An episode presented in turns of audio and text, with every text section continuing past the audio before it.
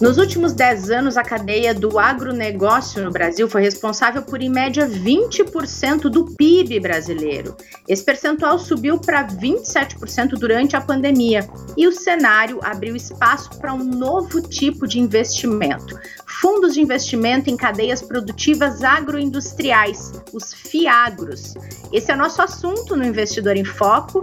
Bem-vindas e bem-vindos ao episódio de hoje, desta quinta-feira, dia 2 de dezembro.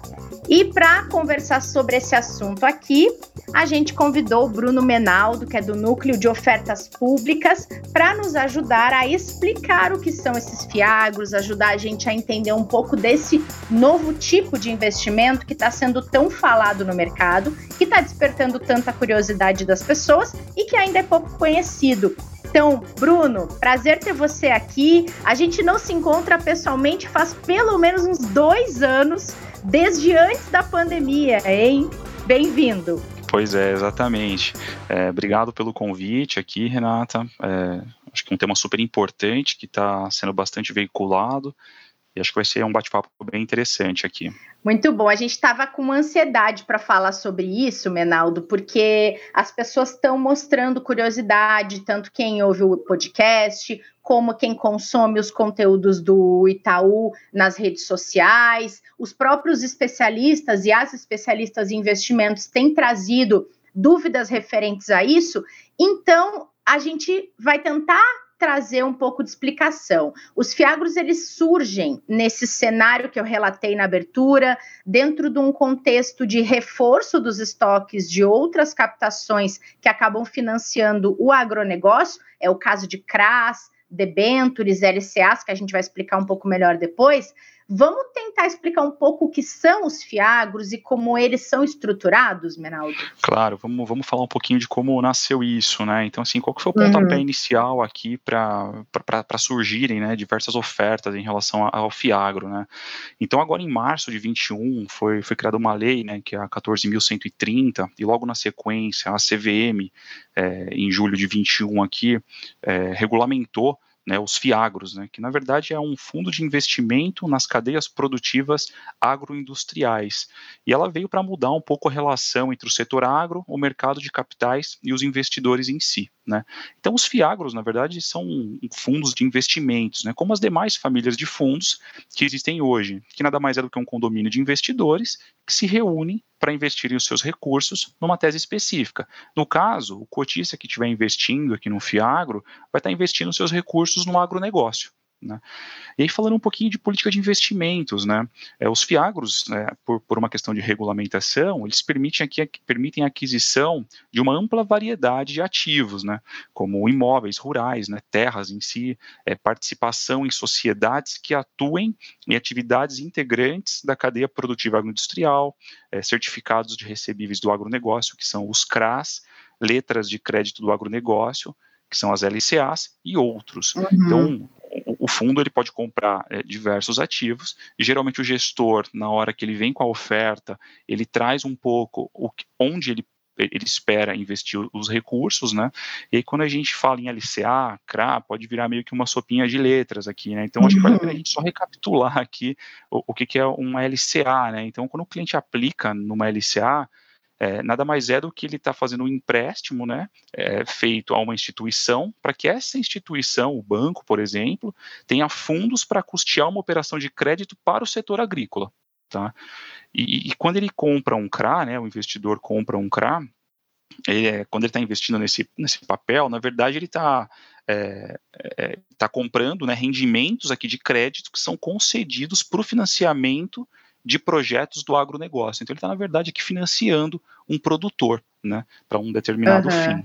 E, Menaldo, nessa sua linha de raciocínio, é, os fiagros, eles têm prazo determinado ou eles também podem ser investimentos pensando aí no longo prazo? Bacana, acho que é uma ótima pergunta, né, aqui, por uma questão de legislação, eles podem ser constituídos com prazo determinado ou indeterminado, e eles também podem ser é, de condomínio aberto ou de condomínio fechado.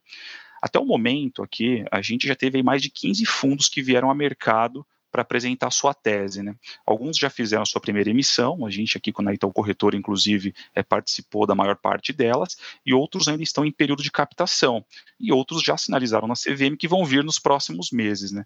O que a gente percebeu uhum. é que a grande maioria deles são fundos fechados e de prazo indeterminado que vão adquirir papel. O que é adquirir papel? Né? Eles não vão comprar ativos físicos, mas sim financiar o agronegócio através da aquisição de CRA.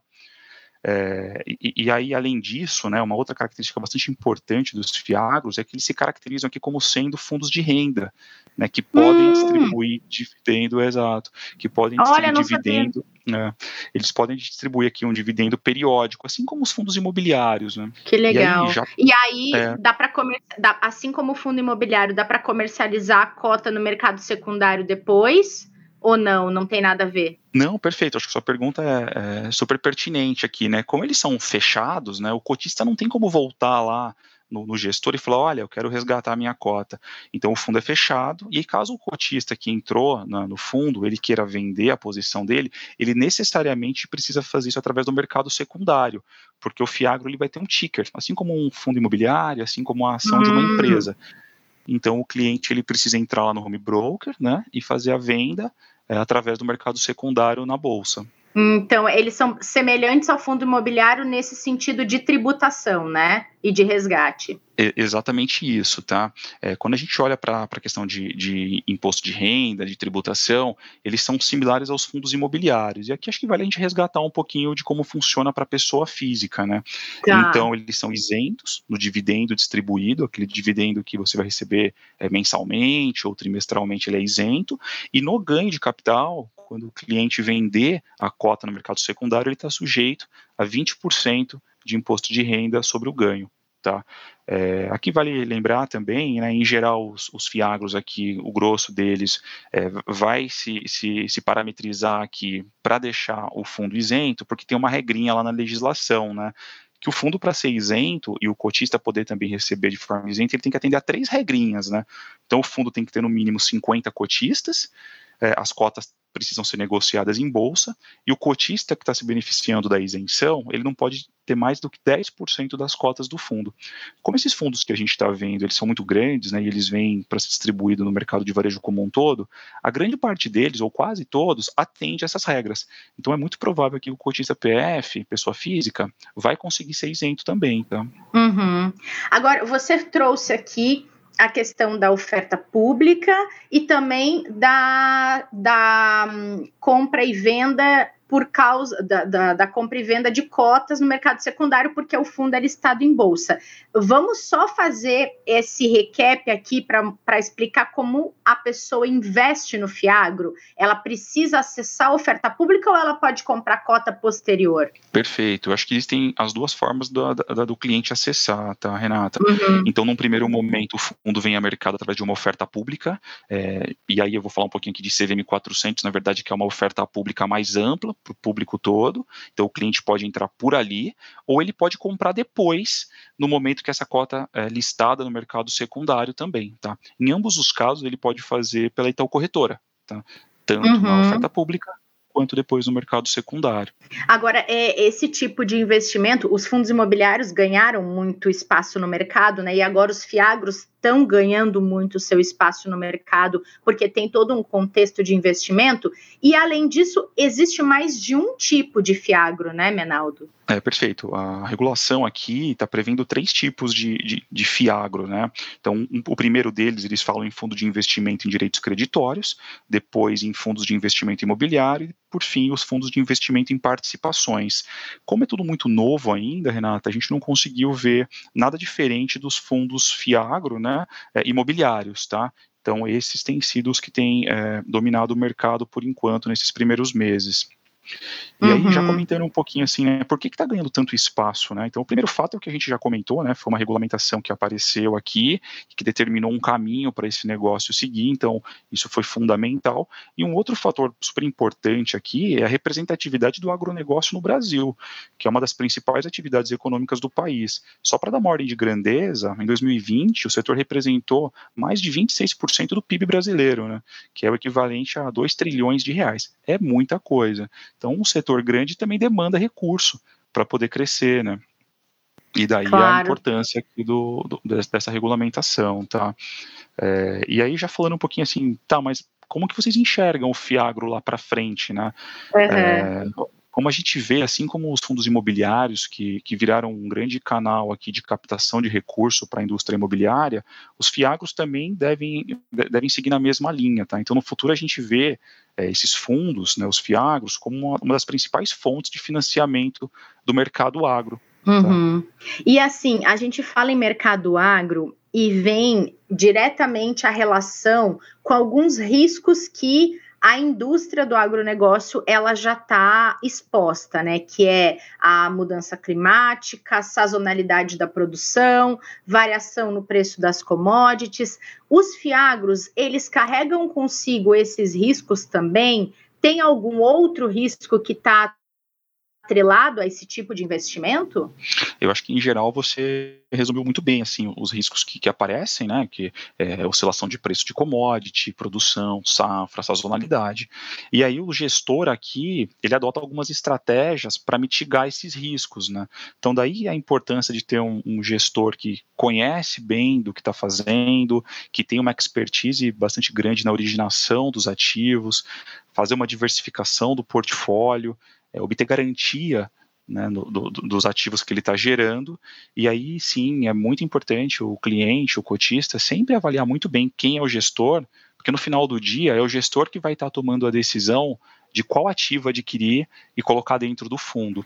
É, e também tem toda. Aí o gestor eh, faz essa, essa, esse monitoramento e esse filtro das empresas que também tem essa preocupação de mitigar esse tipo de risco inerente ao setor, né, Menaldo? É exatamente isso, exatamente isso. O gestor, uma vez que ele faz a aquisição do ativo, coloca dentro do fundo, ele é o responsável por depois acompanhar a evolução desse ativo Sim. no tempo.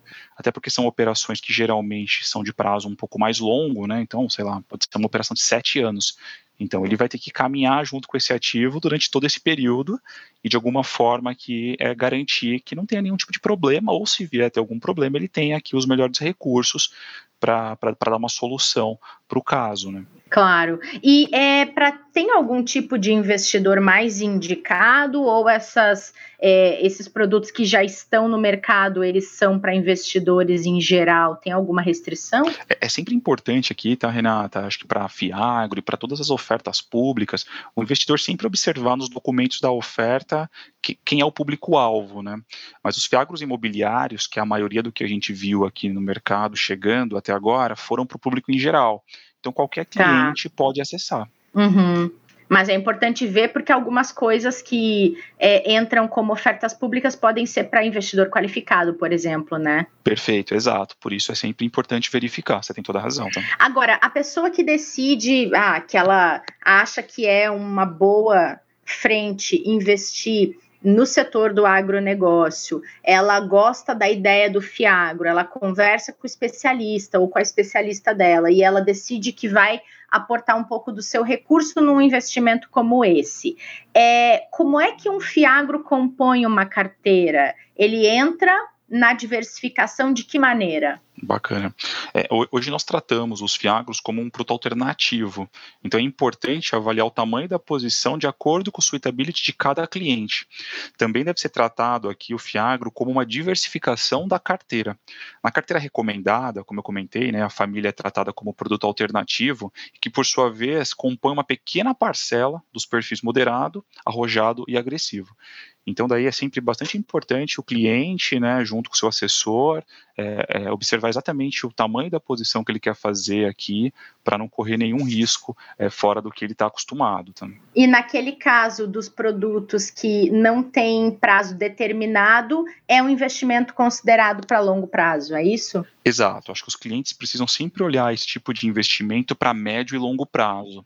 Os fundos, uhum. eles nascem, ou pelo menos a maioria do que a gente viu chegando até agora, com prazo indeterminado é, são produtos de renda. Então é importante o cliente sempre dar tempo aqui para o gestor maturar a tese, para deixar o fundo alocar todos os recursos para conseguir capturar o, o, melhor ganho possível e obter a melhor performance possível. Então o horizonte aqui é sempre um pouquinho mais longo, tá? Legal. Você comentou antes que tem mais ou menos uns 15 fundos já no mercado. Vocês têm aí uma perspectiva positiva para o crescimento desse setor que é tão recente? Temos, temos sim. Como eu, como eu tinha até comentado um pouquinho no início, né, a expectativa que a gente tem aqui é que esse mercado cresça bastante, assim como foi os fundos imobiliários. E o fundo imobiliário ele teve mais dificuldade lá atrás, digamos assim, porque ele, ele foi criando essa indústria. Né? Os fiagros uhum. aqui já, já nascem de uma maneira uma estrutura muito similar aos fundos imobiliários. Então a gente acredita que essa indústria de fiagro pode crescer mais rápido do que os fundos imobiliários, justamente por já, já ter aqui um, um, um entendimento do, dos clientes, né, as estruturas todas muito parecidas, tá? Que legal. Mais, mais uma opção para quem quer diversificar portfólio, né? Opções não faltam e cada dia a indústria traz uma coisa diferente, seja setorizada, seja pensando em sustentabilidade, seja pensando em tendência inovação, e assim cresce, né, Menaldo? Exatamente isso. Eu acho que o bacana aqui do Fiagro também é que o cliente com, comprando uma cota, né, ou uma participação pequena do fundo, ele vai ter exposição aqui ao setor agro de diversos setores do agro, né, diversas regiões, diversas culturas, né. Então é diferente, por exemplo, de quando o cliente compra um CRA específico, que ele está comprando aquele CRA que está exposto a uma determinada cultura, uma determinada empresa. Aqui o gestor vai comprar diversos CRAs, por exemplo, pensando num fundo de papel, né? Diversos uhum. CRAs e eventualmente cada CRA aqui tem uma cultura diferente, uma região do país diferente, é, um tipo de risco diferente associado. E quando você junta tudo isso, você está diversificando o risco, né? Então acho que é bem interessante, sim, para os clientes olharem com calma essa categoria de, de, de produto. Muito bom. Menaldo, obrigada por ter vindo aqui trocar essa ideia com a gente, explicar bem sobre esse produto tão novo no mercado. A gente vai falar muito disso ainda e conforme esse mercado também vai expandindo, a gente vai ter outras abordagens para fazer sobre ele. Então, nos veremos em breve aqui pelo podcast. Perfeito. Eu que agradeço o convite. É, a gente está à disposição aqui para o que precisar, Renata. Obrigada e bom final de semana para você. Obrigado, igualmente. Obrigada e valeu por todo mundo que acompanhou esse episódio aqui do Investidor em Foco. Obrigada pela companhia, pela audiência. Bom finalzinho de semana. A gente volta nessa sexta-feira para fechar a semana com produto de investimento. E se tiver mais dúvidas sobre Fiagro ou curiosidade, os especialistas e as especialistas estão aí para solucionar. É só acessar. Combinado? Esperamos vocês no próximo episódio.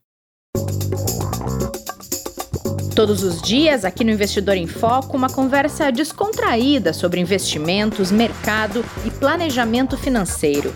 Aqui você fica por dentro das principais discussões e movimentações que podem impactar seus investimentos. Ah, e nosso encontro é sempre na hora do almoço.